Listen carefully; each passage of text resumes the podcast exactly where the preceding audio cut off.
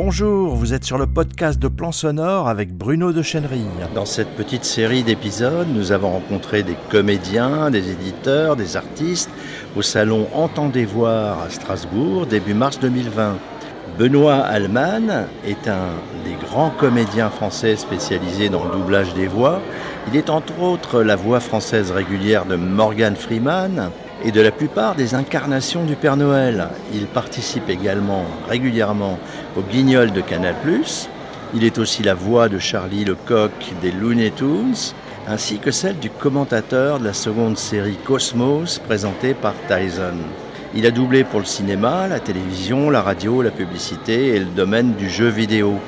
Il a eu quelques rôles au cinéma et à la télévision en tant qu'acteur, mais c'est surtout au théâtre qu'il est le plus présent avec plus de 40 pièces à son actif. Il fut également la voix off de nombreux documentaires.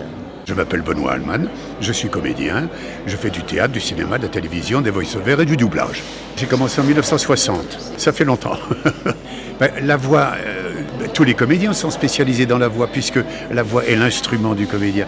Le violon, l'archer, les cordes, c'est l'instrument du violoniste. Nous, on a notre, nous sommes notre propre instrument. Donc on ne dissocie pas la voix euh, d'autre chose. À part si vous faites que du mime, effectivement. Là, vous n'avez pas besoin de la voix. non, mais la voix, la voix, on s'en sert depuis toujours, euh, au théâtre, à la radio, euh, voilà. C'est notre instrument. Ce n'est pas spécial. Et il faut l'entretenir. C'est la voix qui véhicule la pensée d'un auteur, euh, d'un poète, etc., d'un dialoguiste, que sais-je. Et nous sommes les intermédiaires par la voix et notre corps de l'auteur et des spectateurs, ou des auditeurs. Mais oui, c'est notre instrument. Puis, vous savez, euh, savoir en jouer, c'est.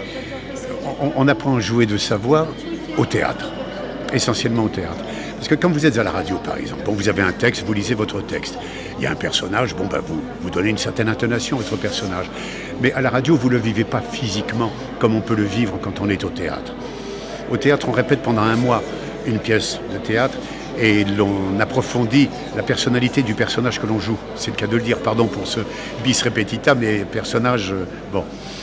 Euh, on, s'inspire de son passé, imaginé par l'auteur, de son futur, de son présent. On essaie d'avoir son rythme cardiaque, sa respiration, tout simplement ses, ses sentiments, euh, sa, euh, son, émotion, euh, sa haine, sa colère. Enfin, on doit tout exprimer. Mais pour ça, on travaille pendant un mois, les répétitions au théâtre. À la radio, c'est immédiat. On fait deux, répétitions et on enregistre. C'est pas la même chose. On travaille plus là sur des effets de voix que sur vraiment une intériorisation d'un personnage. Ça ne veut pas dire que le travail est moindre, hein. c'est pas péjoratif. Hein. C'est pas mon jugement. Vous qui êtes de France Culture, vous avez très bien compris ce que je voulais dire. J'en ai fait un des tonnes au, 100, au 104, au 105, au 110 à la maison de la radio. À l'époque, on commençait à faire de, des émissions pour, et des dramatiques pour France Culture en stéréo, avec au sol la mise en scène qui nous était indiquée avec des, des grands réalisateurs comme Jantet et compagnie. Mais là, on faisait un travail de comédien déjà quand même plus approfondi, parce qu'il y avait une technique à respecter. La stéréo, c'était très important. Puis ça nous donnait le, ben, le, relief sonore, ça nous donnait... Et avec, bien évidemment, les, bruiteurs qui travaillaient en même temps que nous et qui ajoutaient au climat. Enfin bon, c'était un... C'était une période assez extraordinaire pour la radio. C'était, de la belle radio hein, à l'époque. Hein. Je, bon. Il ne faut pas dire que le passé c'était toujours mieux pendant euh, jadis, mais il y avait des dramatiques magnifiques. Et on va y revenir. On en revient d'ailleurs sur le web. Elles n'ont pas les mêmes moyens que la radio euh, euh, d'État avait. Hein, ça, les... Quand je vois le coût des studios à l'heure à Paris maintenant, c'est difficile. Mais il fait venir 3-4 comédiens pour enregistrer 20 minutes, ça coûte une fortune. Ça coûte une fortune. Mais la, radio est, à Radio France, moi je peux le dire, parce que j'ai commencé à faire de la radio dans les années 60. Vous voyez, ça, remonte. Euh, la radio a été prise, prise en main par les journalistes, et c'est une radio de journalistes et plus de créateurs. On ne crée plus quasiment. Il y a quelques dramatiques qui viennent, mais il y a surtout des gens qui sont là pour parler d'eux-mêmes par le biais d'invités, c'est tout. Et c'est dommage. C'est pas de la radio. Mais ce qui m'étonne, c'est le, le, la non-réactivité des radios, des, des radios qui sont en place. Qu'est-ce qu'ils font? Ils continuent la radio d'il y a 20 ans, d'il y a 30 ans? Oui, c'est vrai.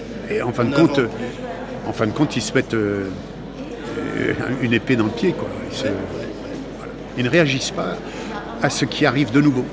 Nouveau langage, et puis, et puis oser de dire des choses que eux n'osent peut-être pas aussi mettre en avant dans ces stations officielles. Quoi. Sans que ça soit de la contestation, mais simplement des idées nouvelles, un regard nouveau sur une conception autre de, de la philosophie, de la religion, que c'est, de la cuisine, enfin bon, bref.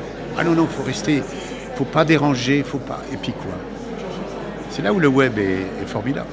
Mais je tourne souvent pour des petites web-séries, et puis je, suis étonné de, de, de, la qualité euh, d'année en année. D'abord, le matériel a évolué énormément, ce qui fait qu'ils font de la qualité en images, et les comédiens, qui ne sont pas toujours des comédiens professionnels, arrivent à un niveau superbe. On ne fait plus de différence entre comédiens euh, professionnels ou amateurs.